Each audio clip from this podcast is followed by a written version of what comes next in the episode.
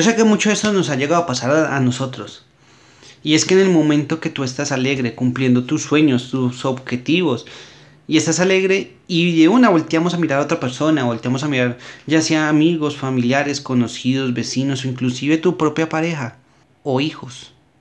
Y los llegamos a ver que de pronto llegan a ser molestos o seres ante nuestros festejos. Y claro, ellos no están en el deber ni en el compromiso de celebrar las cosas. Pero seamos conscientes. Se puede ver a leguas quién está alegre o al menos contento por nuestros logros y quién no los esperaba. Pues déjame decirte que diga lo que digan, siempre el problema va a ser de ellos, no de ti. Porque si alguien se ofende de tus alegrías, siempre y cuando eso no afecte a otras personas, claro está, son unos miserables. Y esto es muy sencillo porque esas son personas tan perezosas que cuando alguien les demuestra que no es un perezoso, bueno, cuando demuestran que es un perezoso y un vago, lo fácil que pueden hacer es tomar la envidia hacia la otra persona y desear que esta persona lo pierda en lugar de tocarse los benditos huevos y comprometerse a ellos mismos para poder lograrlo. Entonces, reafirmando nuevamente que esto es un comportamiento de una mente pobre, y más de ello miserable. Y si vienes acá a criticarme porque digo mente pobre, escucha mis, episodios anteriores y ya sabes a, lo que me refiero. Mente pobre no me quiero referir a alguien que esté pasando por un problema económico, porque todo lo pasamos. Una mente pobre es algo totalmente diferente.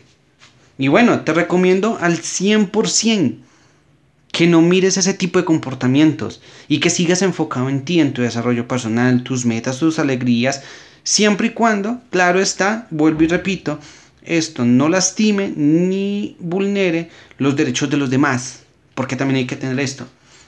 Tu alegría no debe perjudicar a otras personas. Y eso es algo que últimamente se perdió.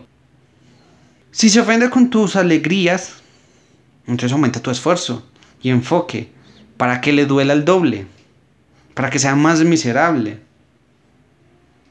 y para que hagas más miserable su vida. Esa es la mejor venganza contra una persona. Y más si tiene envidia. Entonces no hagas caso a ningún tipo de comentarios. Porque estos vienen siempre cargados de rencor, de odio y de irrespeto. Entonces, siempre recuerda. No importa lo que hagas, no importa cómo te comportes, cómo lo hagas, siempre vas a tener alguien que te va a tener envidia pero esa envidia siempre es para que tú no lo tengas, más no para que esa persona lo pueda tener, porque es una envidiosa, una perezosa y una miserable. Y hay que ser claros. Aquí nos gusta hablar claros y duros, así duela. Y sí, digo miserables, sin tapujo, porque esos son. Entonces, nos vemos. Y aquí en este, eh, en este podcast y la gente que me sigue sabe que lo último que queremos es ser miserables. Entonces, pongámonos en acción. Y si sufres de envidia, de una vez te recomiendo que hagas cualquier otra cosa para que eso no pase. Y ponte tú en acción y verás que también lo vas a poder cumplir y también vas a tener tus momentos de alegría. Entonces, nos vemos y después estaríamos hablando de cómo poder superar esta mente miserable. Nos vemos.